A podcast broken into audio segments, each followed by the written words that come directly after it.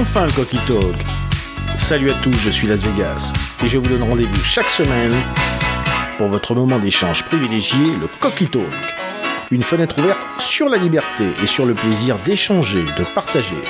Venez me retrouver chaque semaine pour confronter des idées, débattre sur des sujets d'actualité et refaire le monde avec mes invités. Le Coquito donne la parole à des personnalités d'horizons très variés. Médias, société, culture, politique, Europe, vivre ensemble. Bref, tout y passe. Vous avez envie de connaître des opinions diversifiées, des avis colorés? Alors venez partager avec nous ce moment d'échange dans la convivialité, chaque semaine dans le Coquito sur Radio Coquelicot 99 FM et radiocoquelicot.com.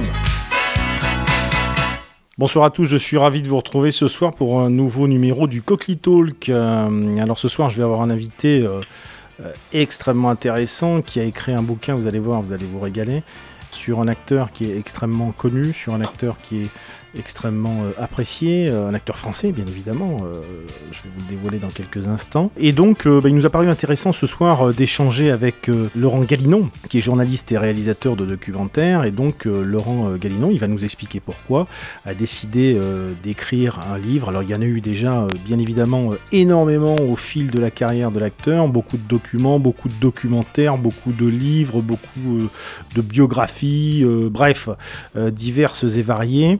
Là, ce soir, c'est un, c'est un ultime euh, euh, livre. Euh, il nous a paru intéressant d'échanger avec Laurent Galinan pour savoir un petit peu bah, quelles avaient été ses motivations et puis surtout bah, qu'il nous fasse un petit peu partager le, fil conducteur de son ouvrage. Voilà. Donc, je suis ravi d'accueillir ce soir Laurent Galinon. Bonsoir, Laurent. Bonsoir Frédéric. Écoutez, ravi de vous accueillir. merci de votre disponibilité. Merci de, prendre un petit moment pour, pour échanger avec vous. Alors, euh, je l'indiquais en préambule, donc euh, euh, vous avez écrit un livre sur un acteur qui est extrêmement connu et apprécié des Français, qui a toujours fait partie d'ailleurs de la vie des Français, qui est connu aussi énormément à l'international, dans, beaucoup de pays dans le monde entier. il s'agit d'Alain Delon. Et j'aurais voulu savoir, première question, Qu'est-ce qui vous a motivé, qu'est-ce qui vous a subjugué, si je puis dire, à ce point-là, pour vous pousser à écrire un livre sur la star, sur l'acteur? Oui, c'est assez mystique en fait, je pense au fond. Euh, j'ai l'impression qu'on a des rendez-vous dans la vie en fait. Euh, on a des rendez-vous qu'on prend avec soi-même et, avec des personnes qu'on admire, sans même les connaître. Et euh, j'ai rencontré Alain Delon, euh, comme tout le monde, à travers un écran quand j'avais 14 ans, euh, en regardant le samouraï. Mmh. Je ne pensais pas que 22 ans plus tard, il allait être encore aussi présent dans ma vie, à travers ses films, à travers aussi façon d'exister. Et euh, je pense que j'avais égoïstement d'abord envie de passer du temps avec lui. Euh, C'est-à-dire que, euh, au-delà d'avoir une démarche journalistique et biographique euh, pour avoir, pour rassembler des faits circonstanciés qui, qui ont déjà été racontés, comme vous l'avez euh, bien rappelé, j'avais envie de, de parler de, du Alain Delon qui me fascine, qui m'émeut, euh, plutôt que de parler de celui qui m'impressionne. J'entends par là que Alain Delon, le titre du livre c'est En clair obscur, et euh, le clair-obscur, c'est évidemment, on pense tout de suite à, la face cachée d'Alain Delon, hein, les relations avec la pègre, euh, l'affaire Markovitch, euh, des choses comme ça. Euh, pour moi, le clair-obscur, c'est un hommage à, à son à, son amour pour l'art. Vous savez, le clair-obscur, c'est Rembrandt. Et dans, le, dans la lumière du voilà, dans la lumière des projecteurs, il y a aussi la, enfin, sur un, dans un studio, il y a la lumière des projecteurs, il y a aussi l'obscurité du de la coulisse.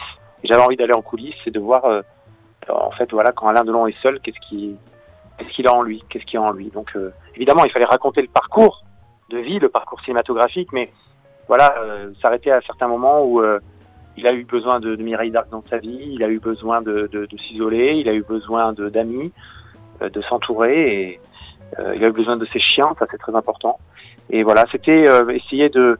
En fait, le clair-obscur, voilà, c'est être fort et fragile à la fois. Et, comme les adjectifs qui collent à Alain Delon sont toujours des adjectifs euh, assez, euh, comment dire, puissants.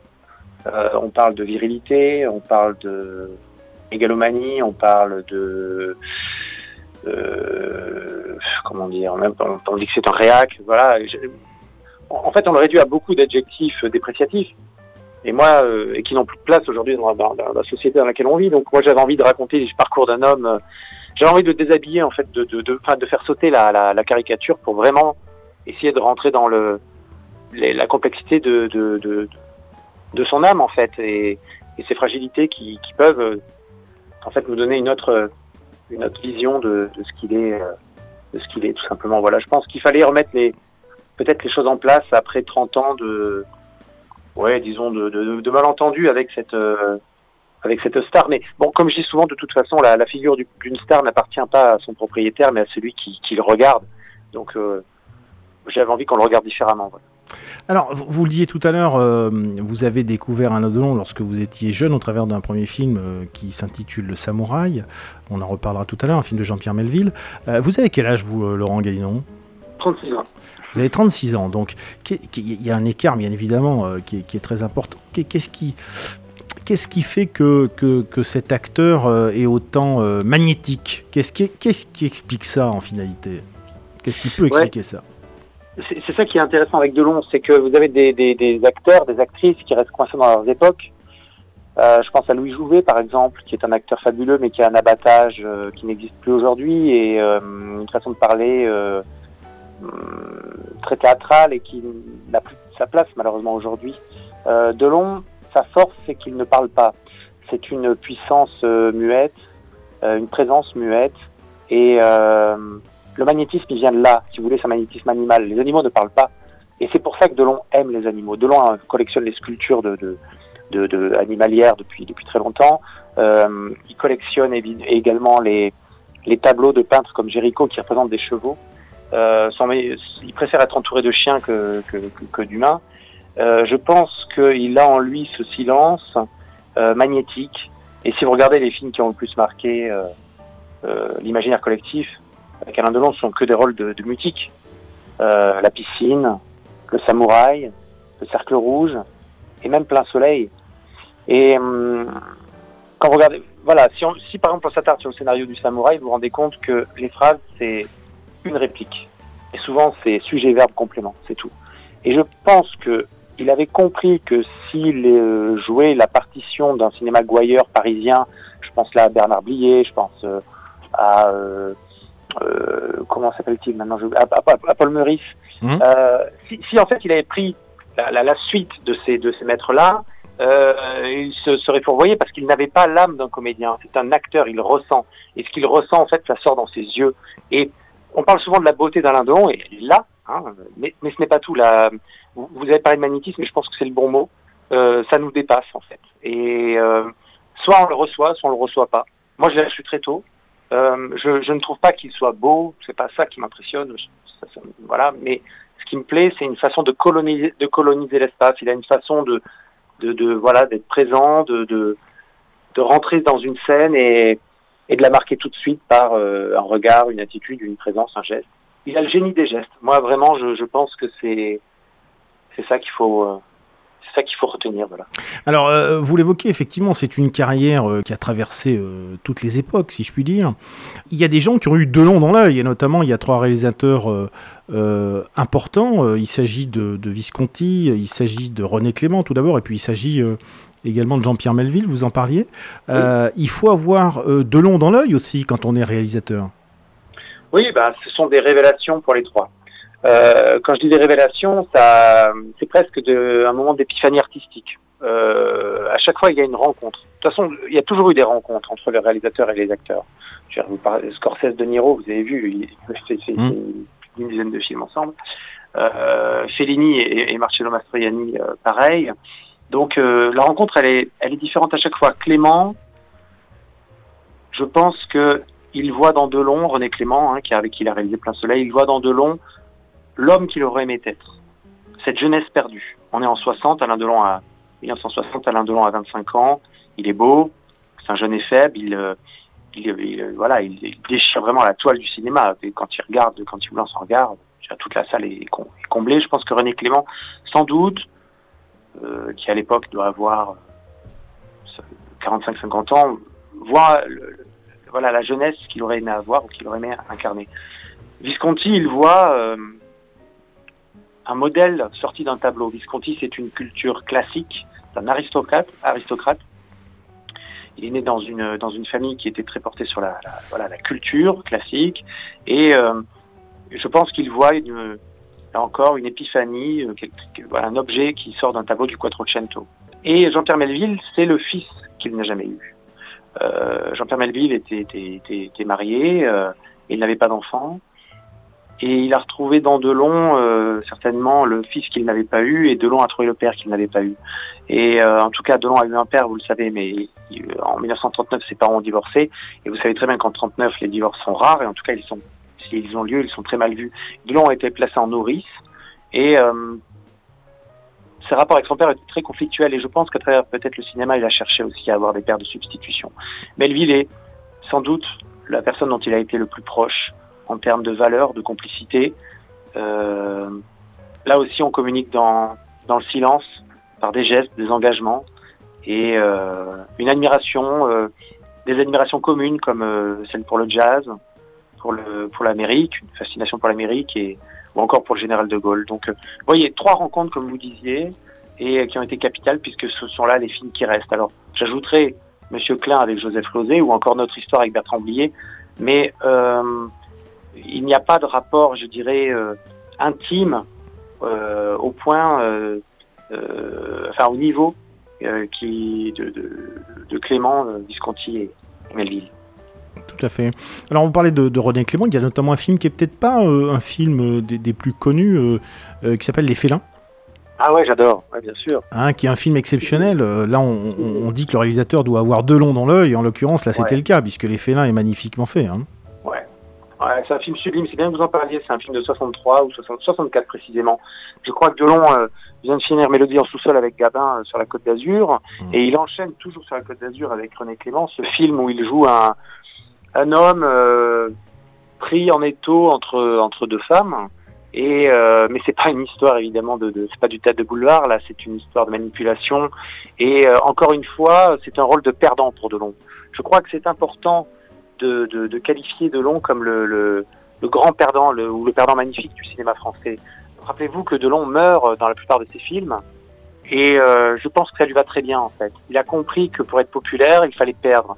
Et en cela, il, euh, il réinvente une sorte de tragédie en fait, la tragédie hollywoodienne, du, du, du de la, de la mort du personnage principal, presque une tragédie grecque. Hein, il est imprégné par ça. Et euh, il sait que le public, a, le public attend ça. On est dans une période 64, hein, les félins, on est dans une période où quand même on c'est l'arrivée des héros anonymes dans le cinéma. Euh, c'est fini le temps des, des, des, des cow-boys, des, des inspecteurs euh, incroyables ou, euh, ou, des héros. Là, on est sur euh, c'est le temps des anonymes. La nouvelle vague, c'est le cinéma des, amours anonymes. En tout cas, des, des tourments sentimentaux ano anonymes. Donc euh, là, euh, je pense qu'il a trouvé sa place puisque il, a, il avait décidé donc de, de mourir dans ses films. Et pour venir au félin, donc c'est un noir et blanc sublime. Je conseille vraiment aux auditeurs de le regarder. Complètement, si ouais, tout à fait. Mmh. Et euh, c'est un film connu mais qui mérite d'être vu. Puis il y a deux actrices formidables. Lola Albright qui est une, Magnifique. Une actrice, voilà, l'actrice est une élégance absolue. Absolue, tout à fait. Et, et donc voilà, de, de, de, des rôles qu'on ne retrouvera plus aujourd'hui. Et évidemment, Jane Fonda au berceau, elle doit avoir quoi, 20, 20 22 ans, et elle est d'une, euh, euh, comment dire, elle est d'une, euh, d'une malice et d'une, comment dire, c'est encore plus que ça. Elle est retort, quoi. Et il y a déjà tout ça en elle, dans son regard. Et voilà, ce sont trois grands acteurs. Et il faut absolument retrouver ce film. Complètement. Complètement. Alors, euh, euh, vous parliez de, de, bon, et bien évidemment, on va pas, on va pas refaire euh, l'ensemble du livre ou refaire la, la, la, biographie, mais globalement, ouais. au, au, début de votre livre, vous évoquez effectivement le, le, le parcours de l'acteur qui, en finalité, bon voilà, habite, comment dirais-je en, en, banlieue, hein, euh, en Ile-de-France, en région oui. parisienne. Il faut, il faut rappeler qu'à cette époque-là, on est dans une autre époque, hein, bien évidemment. On n'est pas du tout dans l'époque d'aujourd'hui. Il n'y a pas tous les moyens euh, euh, que nous avons aujourd'hui, que ce soit une communication ou autre. Donc on est, on est en quelle année d'ailleurs euh, lorsqu'il a euh, globalement environ 17 ou 18 ans On est en quelle année? Ah ben On est en 55. en 55. Il part pour l'Indochine hum. pendant deux ans. Et il revient à Pigalle c'est intéressant d'ailleurs. Euh, en fait, en fait je, allez-y, posez votre question. Oui, alors en finalité, il faut, c'est ce que j'allais dire, dès le départ, il faut quand même une formidable énergie pour, pour s'extirper pardon, de là. Euh, et, faire ce parcours-là. Enfin, il faut une énergie, il faut un niveau d'exigence aussi. Donc c'est là où je voulais en venir en finalité. C'est-à-dire que on, retrouve ce niveau d'exigence au, fil de la carrière de l'acteur, avec euh, parfois certainement aussi des, euh, dirais-je, des, mécontentements, parce que quand on a un niveau d'exigence qui est élevé et qu'on ne trouve pas les gens à la hauteur en face de soi, ça doit être dur quand même, non? Oui, c'est absolument tout le problème de Delon. je pense que quand vous avez connu l'élite quand vous avez connu en fait des maîtres, lui il les appelle les maîtres, c'est pas pour rien, il appelle ça les maîtres parce qu'il a été formé par Visconti. Visconti, lui, est imprégné de la culture du Quattrocento italien, donc ce sont les grands peintres euh, de, de, la Renaissance italienne. Et comment ça fonctionnait à l'époque? Ça fonctionnait en atelier. Vous aviez les maîtres et les élèves. Botticelli avait des, élèves, Leonardo avait des élèves, voilà. Et donc, euh, Delon était un élève de Visconti, était l'élève d'un maître et d'un cinéma qui était déjà sur le déclin. C'est un cinéma qui, qui était voué à disparaître. Et donc Delon, si vous voulez, quand il connaît Clément, l'exigence de Clément, quand il se nourrit du perfectionnisme de, de, Visconti, quand en fait il, s'imprègne euh, de de l'obsession de, Melville, comment il peut survivre avec des réalisateurs qui n'ont pas cette ambition? Comment il peut survivre dans les années 80 et euh, il n'a pas réussi à se réinventer. Vous voyez, Gabin, par exemple, entre la période du réalisme poétique des années 30, donc je, rappelle, ce sont les, films avec Renoir euh, ou avec euh, Marcel Carnet. Donc bon, vous avez par exemple le, ou de Duvivier, donc La Belle Équipe, voilà, c'est des brumes. Gabin a réussi à se réinventer. Et au sortir de la guerre, Delon n'a pas réussi à se réinventer parce que peut-être que quand à 20 ans, 25 ans, vous êtes formé par les plus beaux, les plus forts, les plus puissants, les plus doués, c'est trop dur en fait. C'est trop dur tout d'un coup de la, médiocrité, le, laisser aller. Euh, voilà, je, pense qu'il en a souffert. Je pense que c'est une souffrance, une des souffrances qu'il a en lui et qui, et qui a créé ce hiatus avec le cinéma français.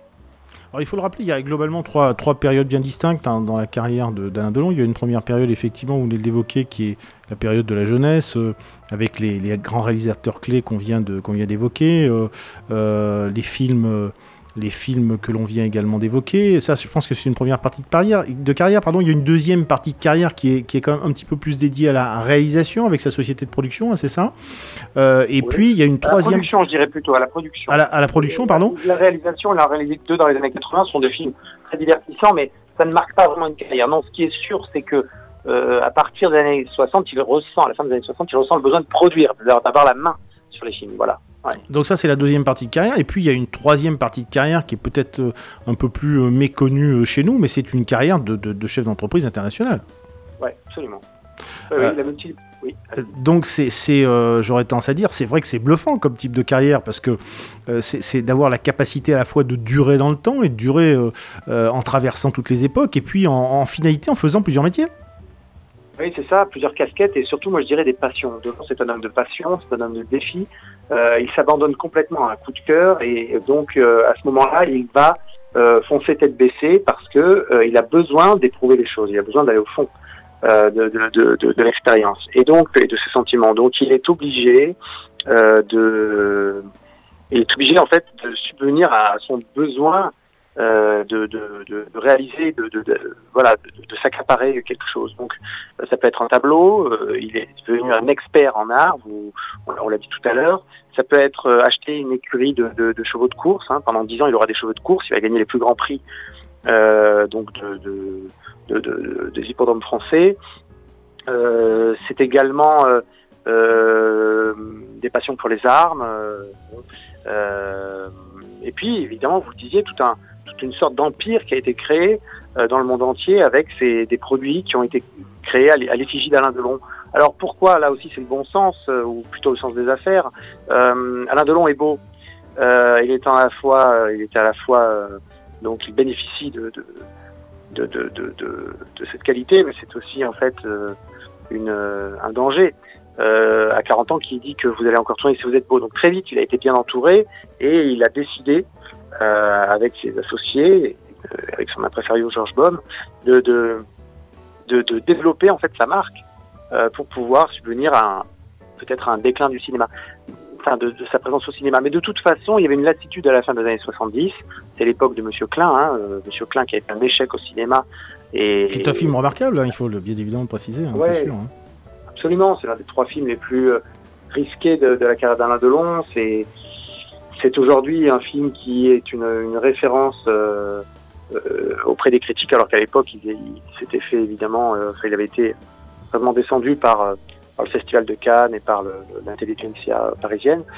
Voilà, donc à la fin des années 70, Alain Delon est vraiment, on va dire, amer, il est en bout de course, il se cherche, et c'est là qu'il va se démultiplier en homme d'affaires, en, en, organisateur également de combat de boxe. Il faut rappeler, euh, certains s'en souviennent peut-être que c'est lui qui a organisé deux championnats du monde à la suite euh, consécutivement, donc en 73 et 74. On se rappelle notamment de l'affiche entre Monzon et, Jean-Claude Boutier. Donc euh, voilà, ce sont des, des, des, choses qui restent. Et euh, c'est voilà, c'est un homme qui avait besoin de se. C'est un homme pressé en fait. Il a besoin de s'accomplir et de s'accomplir dans la diversité des, des, des, tâches, des défis. Et euh, je pense qu'il a besoin d'épuiser les passions. Euh, c'est un homme qui est plein, qui a besoin parfois de se vider. Et, et, voilà, et ça le rend euh, d'autant plus touchant parce que c'est un homme qui court. Et quand je dis l'homme pressé, c'est pas pour rien. Vous savez, c'est le titre du roman de Paul Morand. Mmh, tout à fait. Et, et Alain Delon a été fasciné par, euh, par Paul Morand, en tout cas par ce roman-là, à tel point que c'est Alain Delon lui-même qui a produit, enfin adapté, produit et joué, euh, incarné L'homme pressé de Paul Morand au cinéma, euh, c'était en, en 78. Alors comment on explique que la jeune génération, moi je vois par exemple j'ai un fils qui a 16 ans euh, et qui apprécie euh, les films d'Alain Delon, euh, ah, je, vous citais en tête, je sais pas moi, Le Gitan par exemple, comme, enfin bon, c'est pourtant c'est un jeune de, de, 16 ans, donc il y a quand même un décalage très important. vous parliez d'acteurs d'autres époques, il irait pas voir des films comme, comme ça, mais là en l'occurrence, comment, comment, comment, on peut expliquer en finalité que, bah, que les jeunes aujourd'hui soient autant fascinés ou intéressés par, toujours par ces films qui ne vieillissent pas avec un acteur qui ne vieillit pas en finalité?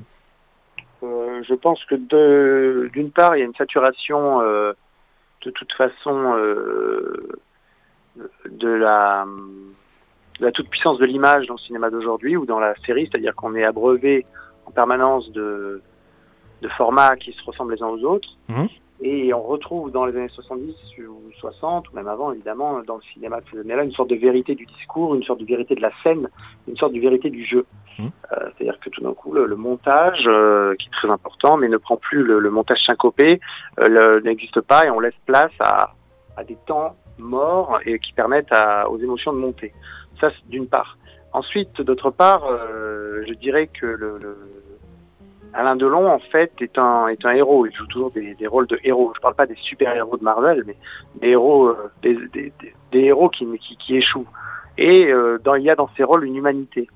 Euh, je disais tout à l'heure que c'était un perdant, et dans la vie, on gagne parfois, mais on perd souvent.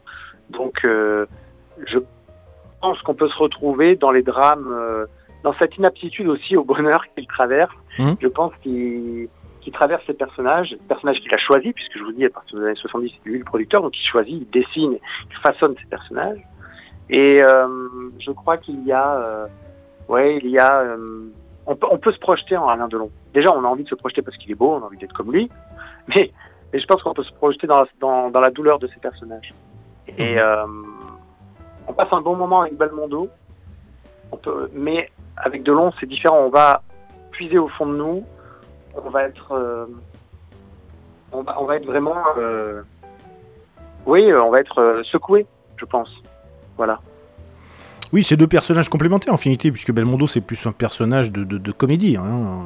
Oui. Voilà, c'est ça. Hein. Et, de, et Delon n'aurait pas pu faire la, le, la, moitié du quart de ce que fait Belmondo. Il, il en était incapable. Il s'est essayé dans certains films à la comédie, mais il était, il était pas fait pour ça. Et euh, en revanche, il y a une présence, il y a une présence hiératique euh, fabuleuse et euh, qui aujourd'hui n'a pas eu, n'a pas d'égal. Je veux dire, je pense que Delon est venu au cinéma euh, euh, sans, euh, comment dire, sans, sans filiation. Il repartira sans, il en repartira sans héritier. Hmm. C'est presque un genre en soi, si vous voulez. Ouais, tout à fait. Je, en préparant cette émission, je, regardais quelques archives et je, J'écoutais, euh, je crois que c'est Anne Sinclair là, qui présentait à l'époque 7 sur 7 et qui citait une anecdote et qui disait, alors je sais plus à quelle, à quelle occasion d'ailleurs, enfin peu importe, mais un jour elle avait reçu Alain Delon sur, euh, sur son plateau voilà, pour, une, pour une émission euh, et donc elle disait que, alors je ne je vais pas vous le retranscrire exactement, mais globalement ce qu'elle disait c'est qu'elle sentait la, tension et l'électricité sur le plateau. Ouais. Oui, c'est ça, Delon. c'est un animal, un instinctif. Figurez-vous, quand vous êtes vraiment quelqu'un de qui est en permanence sollicité, en fait, euh, vous, êtes, euh, vous avez besoin d'une cage autour de vous. Et lui, c'est un lion. Donc, quand on a un lion en cage, qu'est-ce qu'on fait Quand on met la main dans la cage, on rugit. Donc, il passe son temps à, se méfier, il est aux aguets et il passe son temps à, rugir parce que quand vous êtes comme ça entouré, sollicité, euh, quand on veut profiter de vous pendant 20 ans, il faut bien une protection et c'est une façon de se protéger. Alors, il y a à la fois le charme de l'homme qui sait séduire, mais il y a à la fois également cette euh, rudesse, cette, euh, cette carapace, euh, ce cuir en fait, qui le rend hermétique. Et, c'est vrai qu'on sent une, une tension sur les plateaux de télé. et je pense que c'est avant tout une protection. C'est un homme. je pense que le vrai Alain Delon, il est dans sa propriété à Douchy dans le avec Mireille d'Arc, ses chiens, ses enfants. Enfin, à l'époque, il n'en avait qu'un, c'était Anthony. Vous savez, il y a une phrase que j'aime beaucoup dans les mémoires du général de Gaulle. Et euh, parce que je pense qu'il n'atteindra jamais cette félicité-là. De Gaulle disait euh, Et la nuit, quand euh, le soleil se couche ou que la nuit tombe, je ne sais plus exactement, sur Colombelle des Églises, voilà, je me, réfugie et, je m'imprègne, je me laisse aspirer par le, la paix qui a, voilà, la, paix environnante. Et en fait, Delon n'a jamais réussi à faire ça. Il a du mal à faire le vide en lui. Et euh, d'où cette, ce, oui, ce côté euh, vraiment euh, électrique qui le rend, qui peut le rendre d'ailleurs désagréable aux, yeux de beaucoup de Français. Voilà. Alors le, le, commun des mortels, j'imagine, n'arrive pas à le comprendre, mais c'est vrai que porter une telle responsabilité quand vous êtes connu comme ça dans le monde entier et quand vous êtes une star, hein, c'est le, terme exact à employer, ça doit, ça doit générer une pression considérable quand même. Oui, bien sûr. Et puis, il faut sans cesse se réinventer. Alors déjà, il faut faire, face à qui on est. C'est-à-dire que je pense qu'au on est fatigué d'être Alain Delon. Le Alain Delon qu'on nous réclame en permanence, c'est le Alain Delon, enfin, qu'on lui réclame en permanence, c'est le Alain Delon euh, qu'il s'efforce d'être. Et euh, oui, effectivement, il y a un épuisement de toute façon dans les années 80 d'être Alain Delon et, et euh, de toute façon, il a connu la, dans les années 2000, il a connu la, dépression. C'est un, homme qui est, je vous dis, clair obscur, c'est fort et fragile. C'est un homme qui est fort, euh, mais c'est aussi un homme qui a ses fissures, ses fêlures. Et oui, je pense que c'était épuisant de se renouveler en permanence, de faire face aux critiques. Quand vous êtes producteur, acteur, euh, voilà, vous mettez vos tripes sur la table. Et euh, malheureusement, la critique, elle, elle prend le couteau et elle, vous, elle coupe tout ça en morceaux. Et ouais, je pense que c'est ce sont des épreuves. Faut, faut aimer le risque dans la vie. Lui, il aimait le risque, donc il a, voilà, il a, il a été l'un des premiers à, à produire dès 63 un film sur le sur l'OAS hein, et sur la guerre d'Algérie. Il a été l'un des premiers, voire le premier, à parler de la rafle du Veldiv en 76, à l'époque où c'était vraiment encore un sujet tabou. Euh, c'est un homme qui prend des risques parce qu'il prend des réalisateurs euh, inconnus. Il va tourner en Italie avec Duccio Tessari, qui est un réalisateur, euh, on va dire, sans réputation pour faire un, film policier italien. Voilà, c'est c'est ça Delon, c'est la prise de risque et au bout d'un moment, effectivement, je pense que la rencontre ne se fait plus ni avec la critique, ni avec le monde du cinéma, ni avec le, public. Et à ce moment-là, euh, ouais, je pense que la responsabilité, euh, le poids des responsabilités se fait, se fait sentir, oui. Mais vous savez, c'est aussi très dur d'être confronté au torrent. On n'imagine pas le, torrent de, de, de papier, de critiques, de, oui, de papier acerbe, de euh, comment dire, de, de, persiflage en fait qui entoure chacun de vos gestes et de vos discours. Et euh, on se l'imagine pas en fait, je pense. Il n'y a que lui qui peut, qui peut, qui peut le savoir. Alors, on parlait de risques, il y a des risques qui ont été pris qui sont considérables. J'ai notamment en tête un film qui s'intitule Notre belle histoire, avec Nathalie Baye. Notre belle histoire, 1984 voilà, euh, Alain Delon a revêtu depuis 4-5 ans le, blouson du, soit d'un flic, soit soit du condé, soit du, mafieux. On va dire qu'il fait du Delon.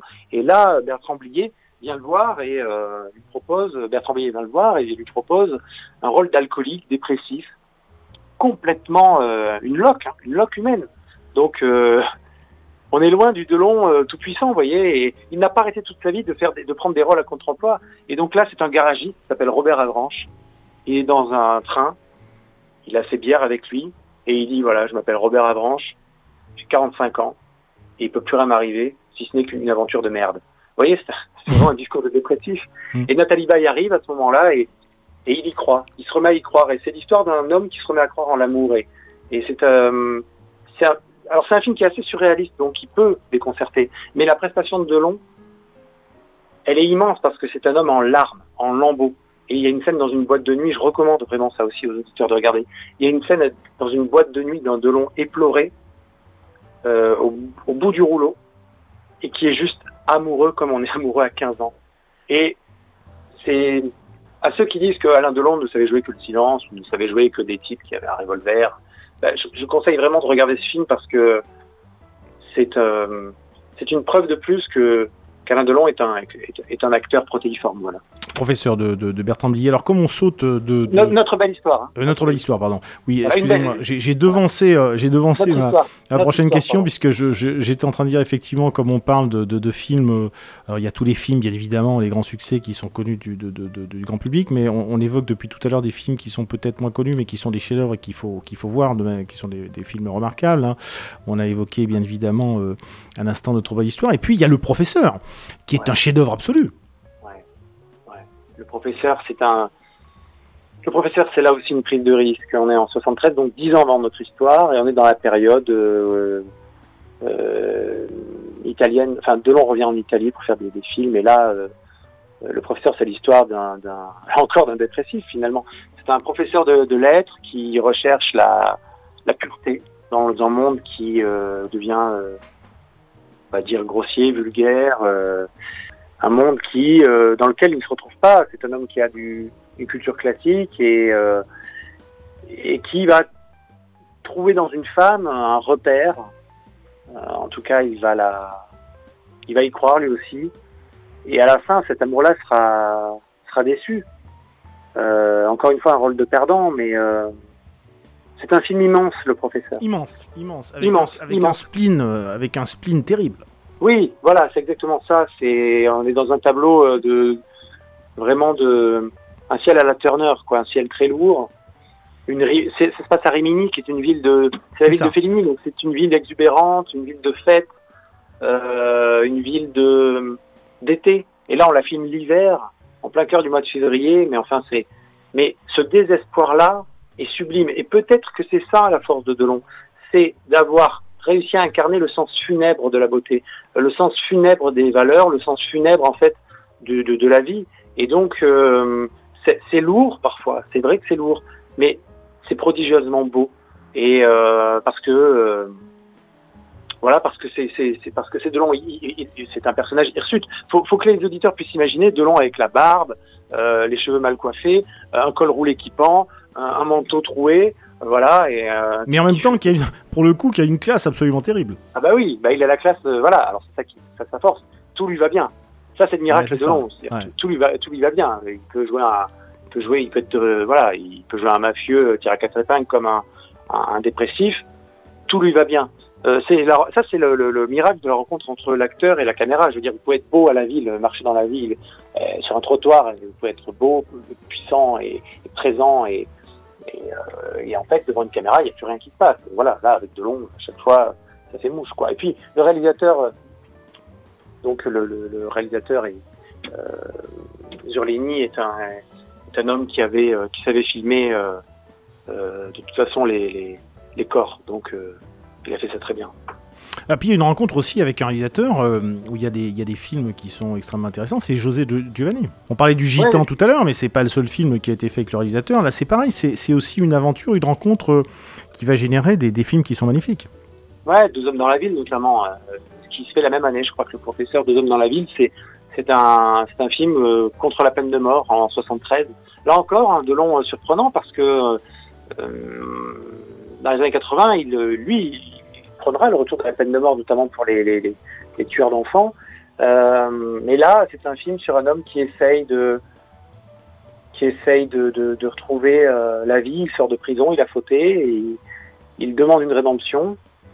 Et il a rencontré une femme. Euh, il a un nouveau travail et, un juge d'instruction joué par Michel Bouquet va essayer de essayer de le coffrer et, et va lui gâcher la vie en fait. Et, et Delon va tomber dans ce piège-là. Deux hommes dans la ville, c'est un là aussi c'est un film voilà sur euh, une chance qui passe et euh, sur une inaptitude au bonheur. Voilà. Et... Il y a deux films qui sont euh, bien évidemment très connus. C'est La Veuve Coudert avec Simone Signoret. Donc il y avait La Veuve Coudert, il y avait également donc Les Granges Brûlées, hein, c'est ça je crois. Hein, avec Ouais. avec comment là, là, encore une fois une présence exceptionnelle dans La Veuve Coudert. Ouais, ouais, La Veuve Coudert, c'est l'histoire, bah, c'est un rôle de mutique. C'est donc l'histoire d'un, c'est avec Simone Signoret. Euh, c'est un film euh, sur une femme euh, qui n'a rien demandé. Je, je, c'est une veuve de mémoire et elle vit dans une sorte de ferme et elle reçoit la visite d'un jeune homme qui tout simplement s'est évadé. Et c'est un, un proscrit. Et au lieu d'en avoir peur, elle va, elle va le cacher et elle va l'aimer. Et il y a une différence d'âge. Simone Signoret a 55 ans, je pense, dans le film. Delon doit en avoir euh, 30, un peu plus. Et euh, 35. Et, et, et elle va l'aimer, elle va le...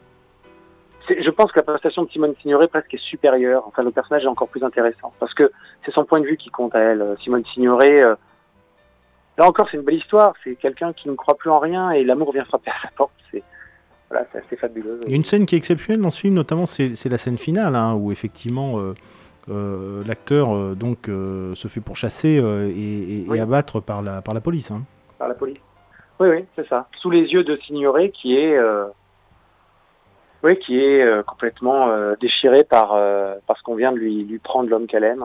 Et comment survivre à ça, je ne sais pas. Mais en tout cas, ça, tout est dans la scène, tout est dans la puissance. Alors aujourd'hui, à notre époque, concrètement, nous sommes en 2023, est-ce que vous pensez que ça pourrait se refaire tout ça?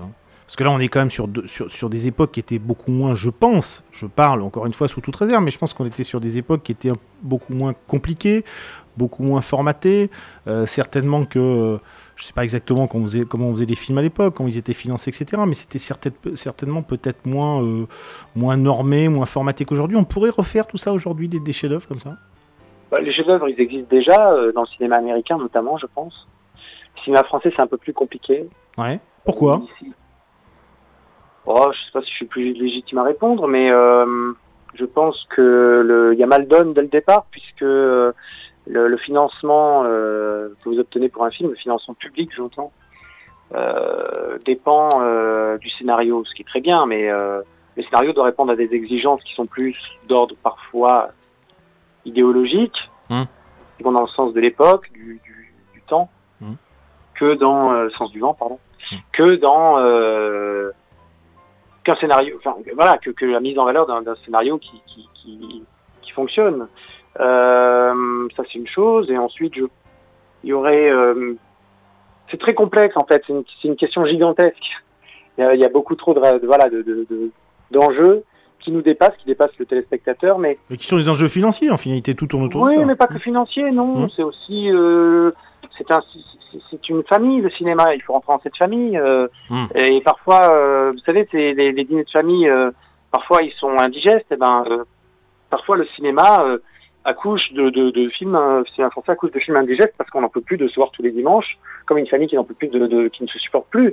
Et euh, ah, pardonnez-moi la comparaison, mais voilà, c'est, c'est, c'est- je pense que je pense qu'il y aurait un renouvellement à.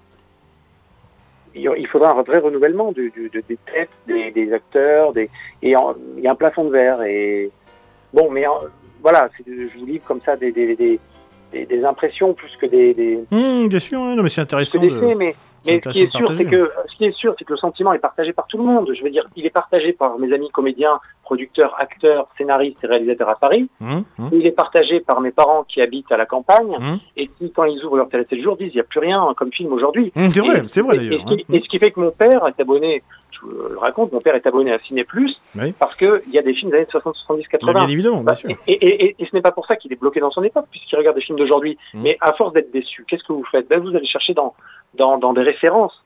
Et euh, les références, elles restent dans ces années-là, à, à tort ou à raison, je ne sais pas. Euh, subjectivement, je dirais à raison, Mmh, mmh, mais euh, je parle bien du cinéma français parce que le cinéma américain, américain c'est vraiment autre chose. hein. mmh, Le cinéma américain se, se renouvelle et prend des risques. En France, on prend plus de risques. Il manquerait euh, une sorte de Delon, quoi. Effectivement, ouais. Voilà, en termes de production. Oui, effectivement. Alors, euh, vous parlez de- des États-Unis, c'est marrant. Donc, euh, parce qu'Alain Delon avait euh, fait une période aux États-Unis, c'est ça? Et en, en finalité, euh, il est revenu en France. avec sa personnalité, avec son indépendance, ça n'a pas matché? Oui, c'est un autre système, c'est notre façon de faire, c'est un autre logiciel. Hollywood, ce n'est pas l'acteur qui est, enfin, je veux dire, ce sont les producteurs qui sont là. C'est pas le réalisateur, c'est pas l'acteur, ce sont les producteurs. Donc le Mhm. producteur, il pense à vous, il Mhm. vous dans un rôle, et en fait, vous devez vous y tenir. Delon est arrivé en se disant, je vais faire des plus grands rôles, et au bout de six mois, on lui en donne pas, on lui donne des, des- des- voilà, on lui a donné un très bon rôle dans One Thief, qui est un Les Tueurs de San Francisco en français, qui est un, un film de Ralph Nelson, Ouais. très très beau noir et blanc, un très beau polar, un film de casse, hein, vraiment un, euh, euh, vraiment un chef-d'œuvre du genre. Mais bon, il partage l'affiche, etc. Je pense que peut-être qu'il il s'attendait à plus. En tout cas, les promesses étaient supérieures à ce qu'il faisait. Et donc, il est allé voir la Metro Goldwyn Mayer, avec qui il était en contrat. Euh, et il avait d'ailleurs refusé le contrat de, de, de- Vous voyez, là aussi, la force d'indépendance de Delon. Euh, tous les acteurs étrangers ou américains étaient en contrat pour 7 ans avec la Metro Goldwyn Mayer. Mhm, mhm. Et Delon avait refusé Mhm. d'être en, en contrat pendant sept ans. Il avait adapté lui-même son contrat parce que c'est un homme libre avant tout. Et euh, il, fallait qu'il aménage une porte de sortie. Donc au bout de six mois, euh, il va voir les, les producteurs de la métro et il leur dit, bon voilà, moi j'ai un film, c'est un, une adaptation d'un livre de Drieux La Rochelle qui s'appelle L'homme à cheval. Euh, voilà, c'est tout à fait pour moi, c'est l'histoire d'un général euh, bolivien qui prend le pouvoir et qui ensuite tombe euh, par, par- à cause de ses vices, le jeu, les femmes, etc. Et euh, il va de lui-même, déjà c'est un producteur, vous voyez, il agit comme un producteur alors qu'il a 29 ans, euh, il, va euh, aller repérer les lieux avec sa femme Nathalie. Euh, il va réécrire et réécrire le scénario. Mhm. Et mais bon, ça fonctionne pas comme ça en France, ça peut fonctionner comme ça aux États-Unis, les gens lui rayonnaient. Et en fait, au bout d'un moment, Delon va s'essouffler, va s'épuiser, et il va décider de rentrer. Aussi, aussi, il faut le dire, et ça c'est très important, parce que il est en manque de la France. Delon n'est pas un Californien, ce n'est pas un Américain, c'est un enfant de Bourg-la-Reine, euh, dans la banlieue parisienne. C'est donc un sorte de, oui, de banlieusard, et euh, il lui manque euh, le, le- la- le côté un peu populaire de Paris qu'il y avait à l'époque. Je pense qu'il lui manque le, voilà, la, la, la, la nappe à carreaux dans les restos. Il lui manque de la viande. C'est un grand amateur de viande et il ne trouve pas la viande qu'il aime aux États-Unis. Bon voilà, il avait le mal du pays, si vous voulez. Ça, ça Mhm, arrive. hein. Dire, il faut imaginer tous ces tous ces Français, et tous ces, voilà, tous ces Européens qui viennent en- à Hollywood pour tenter leur chance et qui échouent et qui finissent mannequins, euh, prostituées ou, ou dans le caniveau. Et euh, certainement qu'il a vu tout ça et qu'il est rentré à temps pour, euh, pour se sauver. Mhm. Et c'est pas du tout le même monde, quoi, c'est ça? Oui, non, absolument pas. Alors, si aujourd'hui, euh, vous-même, Laurent Gaillon, vous, vous rencontriez Alain Delon, quelle serait la, la- la première chose que vous lui diriez? Ah, c'est une bonne question, c'est une question à la Jacques Chancel, ça dans Radio euh, Qu'est-ce que je lui dirais? Je pense que... Je Vous seriez dirais- impressionné déjà, j'imagine. Bien sûr, bien sûr, bien sûr, bien sûr. Je pense que je lui dirais merci. Euh, J'opterais peut-être pour le silence, alors que je suis un grand bavard. Mhm. Et euh, oui, je lui dirais tout simplement merci. Merci pour tout ce qu'il a fait, pour, euh, pour tous les risques qu'il a pris. Et aussi merci parce que c'est euh, à certains moments de, de, de ma vie, ça peut être euh, pas un modèle, mais ça peut être un, une référence. Euh, Il y a des valeurs comme la volonté d'y croire, la prise de risque qui, je pense, au bout d'un moment, vous savez, quand vous admirez quelqu'un, puisque moi je pense que je suis journaliste et réalisateur, mais j'ai pas peur de dire que j'admire Delon. Euh, je pense que oui, ça, ça infuse en vous finalement. Voilà. C'est intéressant. Euh, on, ressent effectivement, euh, c'est la, raison d'ailleurs pour laquelle on se parle ce soir, bien évidemment. Euh, j'ai tout de suite senti effectivement la, passion et l'intérêt que vous aviez pour, pour, pour cet acteur. Et vous nous l'avez bien expliqué au début de, au début de cette émission. Alors, je, le disais tout à l'heure, c'est un, un personnage qui est extrêmement, en finalité, aimé des Français. Les Français l'ont toujours connu.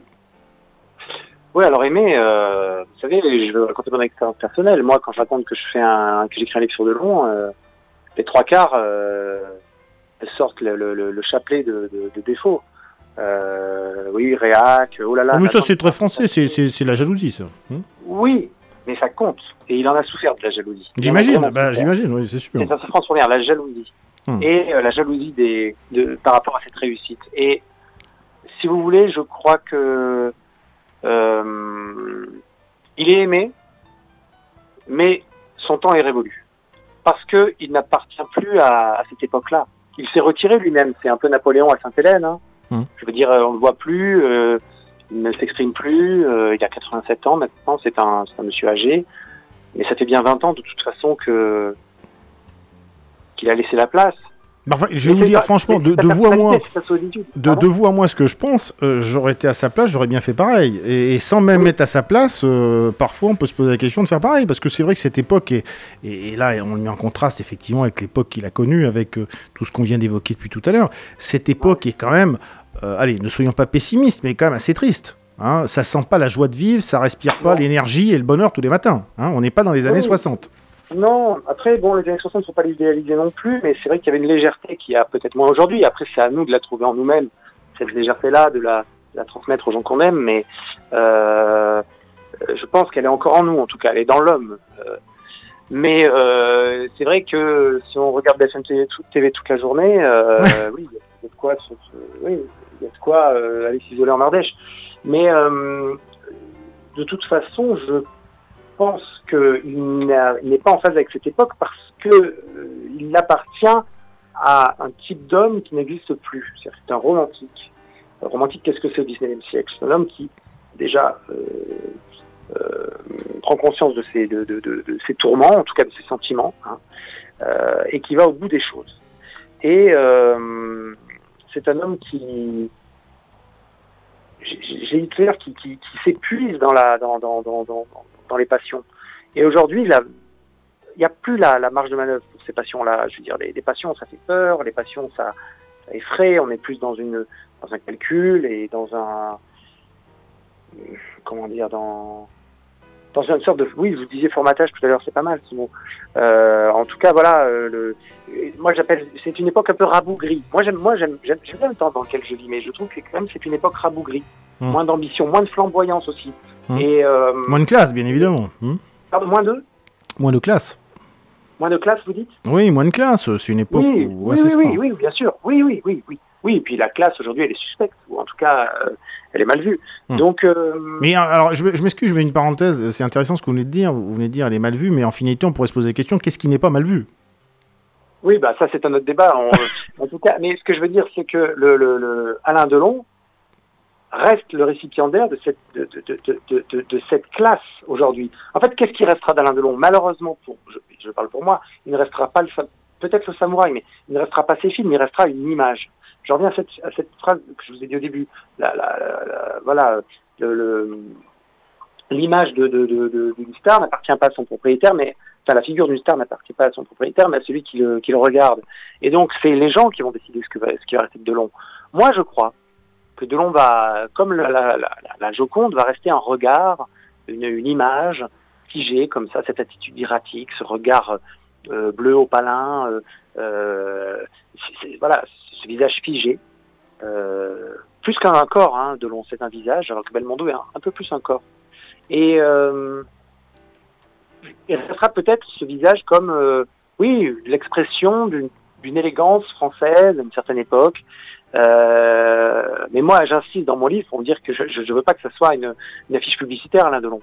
Je pense qu'avant tout, c'est un homme de, chair, un homme de, tourment, euh, et c'est un homme de passion, et euh, c'est en cela qu'il est, pour moi, qu'il est fascinant. Et je, reviens à ce que je dis, fort et fragile. Voilà. Alors cette image, allez vous en parler, elle est fascinante parce qu'effectivement, quand on voit des dizaines d'années après que, cette image, je, voyais cette image il y a quelques temps sur des panneaux publicitaires euh, pour une célèbre marque de parfum. Absolument. Ça, en dit long. C'est-à-dire qu'en réalité, il n'y a personne qui est à niveau là tout de suite là. Non. Ça peut pas s'imaginer d'ailleurs. Non, ça peut, ça peut arriver. Vous n'êtes pas Ça peut arriver, vous croyez? On n'est pas, on n'est pas, on n'est pas à l'abri d'un miracle aujourd'hui. Vous savez, mmh. avec les nouveaux réseaux sociaux. Euh, avant, qu'est-ce qui, qui, fabriquait les stars? Bon, il y avait des fabriques à stars. Mmh. Le cinéma. Regardez Mylène de Mongeau, par exemple, qu'on a perdu cette année. Mylène de Mongeau, dans les années, à la fin des années 50, c'est une, elle est presque plus connue qu'Alain Delon. Euh, il n'en reste rien. Mais le cinéma a créé des starlettes, des stars. Voilà. Mmh. Aujourd'hui, on parle plus de stars. Ce pas. Ce mot, ce mot va disparaître de toute façon. Une star, peut-être aux États-Unis restera, mais en France, non. Aujourd'hui, qui sont les gens qui font rêver? Ce sont des influenceurs, ce sont des, voilà, ou des chanteurs qui viennent et qui disparaissent. Et euh, euh, le goût est sectionné, segmenté par génération. C'est-à-dire qu'avant, vous aviez un socle commun qui était le cinéma, l'art en règle générale, ou, même la, télévision, la variété. Voilà. Bon. Tout le monde de, de 7 à 77 ans connaissait euh, Alain Delon connaissait, euh, je ne sais pas, euh, Johnny Hallyday, etc. Aujourd'hui, mmh. Mmh. il n'y a plus, avec la, révolution numérique, il y a, les goûts sont sectionnés, mmh. ils sont compartimentés entre générations. Et donc, vous avez, je reviens au repas de famille, vous avez des, écarts et des incompréhensions et des malentendus générationnels, puisque la, la, star, enfin, en tout cas la référence du, de, l'adolescent n'est pas celle de, l'adulte et, n'est pas celle de, de, de, l'homme qui a, qui a qui a vécu, euh, âgé. Moi, moi, je pense que j'ai plus de points communs en termes de culture, de, dans, ma relation à la culture en général, avec quelqu'un qui a 60 ans aujourd'hui, mhm. qu'avec un quelqu'un qui a 18 ans, alors que j'ai 36 ans. Voilà, parce que j'appartiens à... Moi, je suis la queue de comète d'un monde qui s'en va et qui euh, où le portable ne régentait pas les goûts. Mmh, et euh, j'espère juste qu'à voilà, pour, en ce qui concerne pour revenir à l'un de long, peut-être que par sa beauté, il va pénétrer euh, ces nouveaux canaux de, de, communication, ces nouveaux canaux de, de, par lesquels transite la culture, et peut-être que effectivement il y aura une génération qui redécouvrira des œuvres singulières de Delon. Euh, pour, pour moi, ces œuvres-là, de toute façon, elles sont intrinsèquement réussies. Le samouraï plein soleil. Euh, c'est intemporel. Euh, voilà, c'est intemporel. C'est-à-dire que, mais qu'est-ce qui restera du, la, vraie question, c'est qu'est-ce qui restera du cinéma dans 50 ans? Hmm. Le cinéma peut-être existera toujours, mais hmm. qu'est-ce qui restera? Je veux dire, il y a quand même des films formidables avec euh, Fred Bogart et Lorraine Bacall qu'on a complètement oublié. Mais à l'époque, on n'imaginait pas que 40 ans après, euh, Fred Bogart serait oublié. Hmm. Vous voyez, euh, donc qu'est-ce qui restera de long Je sais pas. Je... Moi, je pense plutôt que. Oui. Est-ce que, est-ce que l'on peut dire que le, allez, en, en termes de puissance euh, artistique, euh, est-ce qu'on peut dire que, que le, le, le, pendant d'Alain Delon, en finalité, qui, c'est, c'est en femme, ça serait qui? Ça serait Marie Monroe en termes de puissance, de dimension, parce que... De dimension, après, Delon a maîtrisé sa carrière, Marilyn Monroe ne l'a pas maîtrisé. Enfin, oui, alors effectivement, oui, bien évidemment. En termes de, d'icône... En termes d'icône, c'est ça, exactement. Voilà, il faut parler d'icône. Hmm. En termes d'icône, oui, ça peut être ça, effectivement. Euh, oui, j'avais pas pensé à ça. comparer. Moi, je compare beaucoup à Sinatra, parce que c'est un type qui vient de très bas et, qui arrive très très haut, très vite, hmm. euh, qui bat à la force vraiment du et, qui a des relations floues, qui joue de ses ambiguïtés, mais qui a un talent brut. Sinatra, c'est The Voice, et, et Delon, c'est l'œil, le regard. Et ça, c'est brut, il n'y a rien à faire. Ça se passe, c'est comme ça. Ce qu'on évoque un petit peu moins, c'est bien évidemment à ce niveau-là, derrière tout cela, il y a, aussi euh, la formidable capacité, on l'a dit un petit peu tout à l'heure, de savoir s'entourer. Hein et pour savoir s'entourer, pour savoir entraîner avec vous des gens euh, euh, dans un projet, euh, là en l'occurrence il y a eu énormément de projets cinématographiques, c'est aussi des qualités humaines. C'est-à-dire que la capacité de s'entourer, la capacité de fédérer, la capacité d'embarquer des gens avec vous dans un bateau, donc tout ça, l'acteur les a. Oui, il les a, c'est pas qu'un acteur de long. C'est un meneur d'hommes, c'est un, chef de projet, c'est un chef d'entreprise, et c'est un, mais encore une fois, il est gouverné par la passion. C'est la passion qui fait avancer. Si vous voulez, c'est pas les intérêts. Hmm. Euh, c'est pas un, j'utilise le mot, c'est pas le même logiciel que notre époque. Et j'utilise le mot logiciel parce que c'est le mot de notre époque, le logiciel. Hmm. Et en fait, il ne fonctionne pas sur des logiciels, il fonctionne avec le cœur. Et le hmm. cœur, ça fait avancer dans la vie. Donc, euh, il a, euh, avec le cœur, il a su, il a su bien s'entourer, mais il a su avec le cœur aller très loin. Et je pense qu'il y a une quinzaine de films produits quand même, vous voyez, et sur les 15, je dirais qu'il y a cette prise de risque. Et à chaque fois, il y a des gens qui marchent avec lui. Voilà. Après, c'est aussi un homme qui s'est euh, qui, qui n'a pas voulu aller vers les autres. C'est un homme qui, aussi qui, qui s'est privé de, de, rencontres. Il aurait pu rencontrer Claude Sauté, il aurait pu tourner avec Polanski. Euh, ça ne s'est pas fait. Mmh. Donc, euh, il aurait pu tourner avec Yves Boisset. Vous voyez, des réalisateurs en vogue. La jeune génération des années 70, c'est passé à côté de Delon. C'est d'ailleurs ça qui est intéressant, c'est de voir que quand Melville meurt en 73, et que Visconti meurt en 76 et, et Gabin la même année en 76, donc en 76, à 41 ans, son monde s'écroule. C'est-à-dire qu'à 41 ans, il a déjà enterré ses maîtres. Donc c'est ça la difficulté de survivre dans ce monde-là. Qu'est-ce qu'on fait? On s'adapte? Oui, on, en, on en revient à ce qu'on disait tout à l'heure. On en revient à ce qu'on disait tout à l'heure, c'est-à-dire que, bien évidemment, quand vous avez un grand niveau d'exigence, c'est très difficile lorsque vous n'arrivez plus ou pas à trouver euh, les gens en face de vous pour vous interfacer, pour faire les choses, quoi. C'est ça. Hein. Mais il y en avait des réalisateurs. Il y avait Alain Corneau, il y mmh. avait Claude Sauté. Mmh. Donc, euh, il a, bon, il a, il a pris le risque avec Bertrand Blier, par exemple. Vous voyez, pour notre histoire dont on a parlé tout à l'heure, en 84. Mmh. Mais euh, je pense qu'il y a facteur qui est très important pour essayer de comprendre de long la, la psychologie, entre guillemets, c'est un solitaire. Et le solitaire se protège, il replie ses ailes. Et euh, il y a des moments où, oui, c'est trop dur d'aller vers la nouveauté, peut-être aussi. Et... Oui. Mais c'est une tragédie de long, c'est une tragédie. C'est en ça qu'il est, qu'il est beau. Je ne parle pas de la beauté physique, je parle du, de son parcours de vie. C'est un roman. Moi, je dis souvent que c'est un roman balsacien donc un titre parti de très bas pour arriver très haut, écrit à une, vitesse, une vitesse tindalienne, à une vitesse échevelée. Et c'est comme ça qu'il a vécu. Alors, on arrive au terme de, de cette émission, Laurent Gaillon. Euh, bien évidemment, je vais, je vais vous remercier infiniment d'avoir euh, participé, d'avoir pu échanger avec nous ce soir sur, sur ce livre. On a senti que vous étiez passionné pardon, euh, par l'acteur et par tout ce qu'il représentait. Je rappelle le titre de votre livre qui s'intitule Delon au clair-obscur. Est-ce qu'on pourrait terminer cette émission sur ce que disait euh, Rui Noguera, euh, il faut le rappeler, qui était critique de cinéma, et Rui Noguera avait cette phrase sur Alain Delon, euh, il disait euh, c'est un géant dans un monde de nains.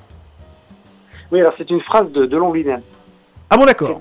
Voilà. qui a été repris par Noguera, Je suis un dinosaure terrassé par des nains. Il a été repris par Rui Noguera, qui est un ami que je connais très bien, qui m'a d'ailleurs aidé sur, sur, ce livre. Et ça a été repris par Rui Noguera, mais c'est Delon qui disait ça, je suis un dinosaure terrassé par des nains. Donc c'est donc c'est la réalité, c'est un géant dans un monde de nains, c'est ça? Oui, oui, après, chacun appartient de... Voilà. mais, mais ce que je veux dire, c'est qu'il y a effectivement cette notion d'une époque révolue, une flamboyance d'une ambition qui est enterrée, et euh, en fait d'un monde englouti. Et qu'est-ce qui restera de Delon dans le nouveau monde qui arrive, qui est le monde numérique, qui mmh. n'est plus le monde euh, de, de, de l'industrie, de, de, la révolution industrielle, hein, le XXe mmh. siècle qui est encore dans, cette, dans, ce, dans, dans, dans ce, dans ce, dans ce processus-là, qu'est-ce qui restera de, de, de, reste, Je ne sais pas. J'ai souvenir, pour conclure cette émission, parce qu'il nous reste que quelques, quelques dizaines de secondes, j'ai souvenir d'une interview que j'ai vu passer d'un Delon avec euh, une journaliste qui s'appelle Léa Salamé, euh, et qui lui demandait euh, bah, globalement, puisqu'il parlait de cette époque, et lui parlait en tout cas de cette époque en lui disant, en lui disant mais qu'est-ce qui, qu'est-ce qui vous convient pas dans cette époque, ou qu'est-ce qui ne va pas dans cette époque, et, et, il lui a répondu, bah, c'est de l'amour qui manque dans cette époque. Oui, c'est vrai. C'est bien la réalité? C'est la réalité. L'amour aujourd'hui, il n'existe plus. L'amour, il est sur le portable, dans les applications. C'est comme ça qu'on nous le vend. L'amour a été capturé comme un produit marketing. Alors que l'amour, ça devrait nous échapper, en fait. Ça doit sortir de nous, ça doit nous. On doit se dépasser avec l'amour. C'est la plus belle chose qui puisse arriver, c'est inestimable. Et, et, il le sait de long. Je vous ai dit, c'est un homme de cœur. Il écoute son cœur. Et c'est pour ça que c'est un romantique, pas au sens où il va aller. Euh, il aime les couchers de soleil en haut d'une colline c'est un romantique parce que c'est un romantique du 19e siècle. Et donc c'est pour ça qu'il n'est pas à l'aise dans cette époque-là. C'est un romantique du 19e siècle, coincé dans un corps euh, à la Paul Morand, donc l'homme pressé du, début du 20e siècle. Et maintenant, ça ne va pas assez vite pour lui, c'est sûr. Voilà. Merci infiniment, Laurent Galinon. On a passé un excellent moment avec vous. C'était très agréable de pouvoir échanger. Euh, je rappelle une dernière fois le, titre de votre livre, donc il s'appelle Delon euh, en clair-obscur. Écoutez, merci infiniment. À très bientôt et bonne fin de soirée. Merci beaucoup. Merci, au revoir. Voilà, on a passé un très bon moment ce soir. Euh, on doit se quitter. Il est déjà euh, l'heure de se quitter, déjà 19h. En tout cas, je vous souhaite une excellente semaine à tous et je vous dis à très bientôt pour un nouveau Coquito. En attendant de vous retrouver la semaine prochaine, réagissez à l'émission en composant le 04 70 90 71 35. Vos appels sont anonymes et gratuits.